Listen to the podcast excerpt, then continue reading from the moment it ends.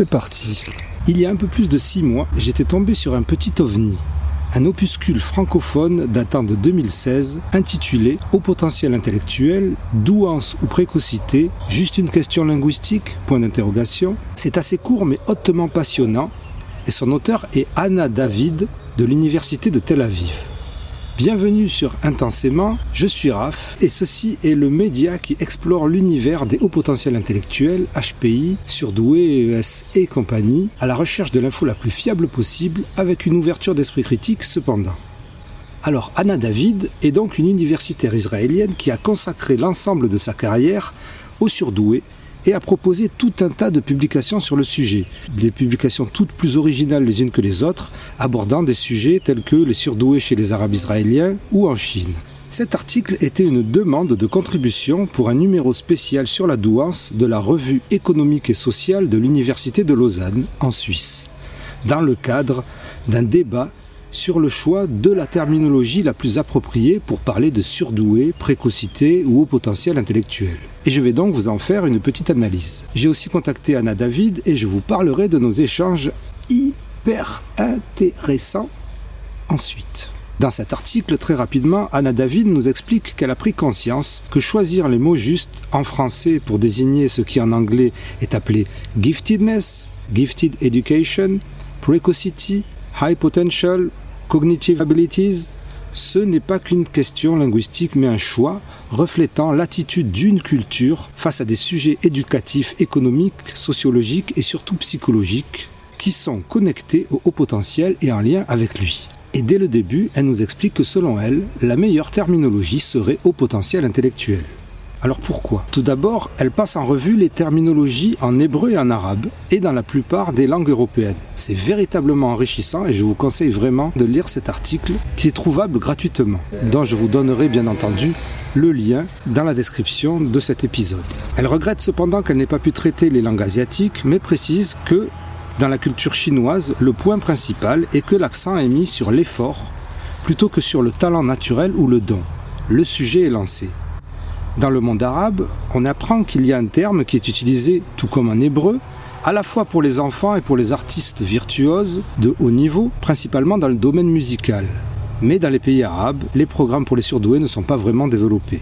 En Israël, où les programmes pour les surdoués sont développés, nous y reviendrons. En hébreu, donc, nous retrouvons aussi un terme qui signifie a été donné, et il existe des prénoms qui viennent de cette racine-là, tels que Anan ou Anna, justement, qui est masculin en araméen et parfois aussi en hébreu. Il y a depuis peu en Israël un terme spécial à haut potentiel qui a été inventé par le ministère de l'Éducation pour les étudiants au potentiel, mais Anna David le déconseille parce qu'il favorise la vanité et l'arrogance. Oh là là, il y a un combat de chiens carrément au sunset.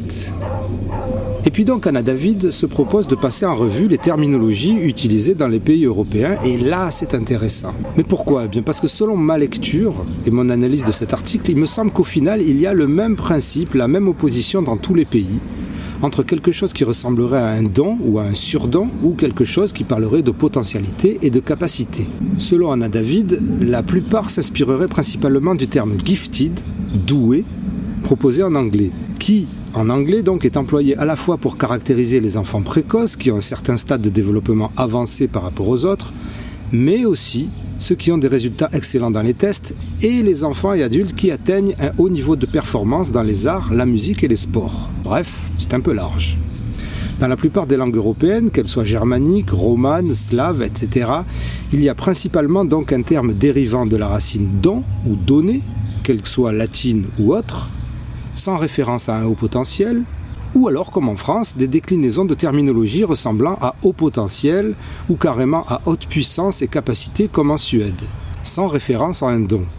On perçoit donc, comme elle le dit elle-même, que la lutte entre haut potentiel intellectuel et surdoué n'est pas seulement linguistique, mais en fait serait une compétition entre deux visions du monde différentes, voire contradictoires, l'une qui croit implicitement au devoir de l'individu de développer son potentiel, et l'autre qui perçoit le talent, le don ou une capacité spéciale comme un fait qui ne demande pas nécessairement à se développer, s'affiner ou mûrir. Au milieu, on aurait aussi le terme précoce, plus rare dans les autres langues, et on sait les problématiques de ce terme puisque effectivement, une vieille personne ne peut pas être précoce. Et puis, nous avons aussi le terme unique de douance, une traduction québécoise de l'anglais giftedness, et qui, pour le cas de la Suisse par exemple, ou le monde francophone en général, est en compétition avec le terme surdoué et propose lui aussi une autre vision, une vision, on va dire, plus américaine. Pour trancher, Anna David s'appuie sur Todd Lubart, professeur de psychologie de l'Université Paris-Descartes, dans le livre Enfants exceptionnels, précocité intellectuelle, haut potentiel et talent, qui date de 2005, et dans lequel Anna David a compté que les termes haut potentiel et surdoué apparaissent respectivement 444 fois et 157 fois, et le terme douance 3 fois, et qui trancherait donc ce livre définitivement en faveur du haut potentiel. Extrait. Le terme anglais gifted est souvent traduit en français par le mot surdoué. Ce terme évoque l'idée que l'enfant a reçu un cadeau, un don que la plupart des enfants n'ont pas eu. Pour certains auteurs, il s'agit d'un cadeau des dieux. Des conceptions modernes évoquent plutôt le patrimoine génétique, ainsi être surdoué représente un statut relativement stable et permanent.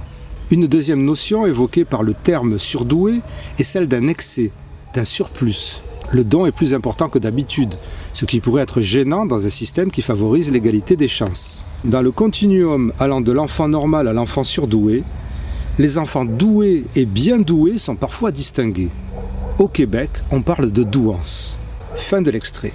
Faites vos choix donc, et votre avis sur ce sujet passionnant et peut-être clivant. Et comme je vous le disais, j'ai essayé d'aller plus loin et de contacter Anna David. Anna David qui m'a répondu très rapidement. Et nous avons échangé pendant plusieurs mois sur une éventuelle interview en anglais ou alors en hébreu traduit. Et au final nous avons réussi à faire un article écrit que je vous propose dans le blog de ce média intensément podcast et qui non seulement va revenir sur cet opuscule sur la linguistique, mais en plus va aller vachement plus loin en parlant de la situation des surdoués en Israël situation enviée par beaucoup, Israël étant le pays dans lequel les tests sont proposés à tous les enfants de manière systématique et gratuite, et des programmes spéciaux sont proposés aux surdoués, mais vous verrez qu'Anna David en fait une critique très acerbe, et je vous conseille vraiment d'aller lire cet article du blog Intensément Podcast qui pose la question Israël est-il vraiment le paradis des surdoués? Je remercie intensément Anna David d'avoir participé à cet épisode et à ce podcast malgré les 6000 mésaventures techniques et barrières linguistiques que nous avons dû affronter. Nous avons par exemple tourné une vidéo catastrophique tant les éléments étaient contre nous, mais c'était une rencontre vraiment enrichissante pour ma part. Et si cet épisode vous a apporté quelque chose, de la connaissance ou de la matière à réfléchir par exemple, eh bien n'oubliez pas que ce média ne vit que par vos dons. Vous pouvez faire une donation ponctuelle ou régulière de quelques euros même suffira pour permettre à ce podcast de vivre et à mon travail de perdurer. Je vous en remercie intensément et je remercie intensément toutes les contributrices et les contributeurs qui ont permis à cet épisode d'exister. Intensément, c'est le podcast divergent. Intensément, c'est le show potentiel. Show, show, show. Oh là là, il y a un combat de chiens carrément. Je, ne vais plus faire ça. Euh, je, vais, reprendre mes, vidéos à l'aube parce que là, il y a combat de chiens euh, au sunset.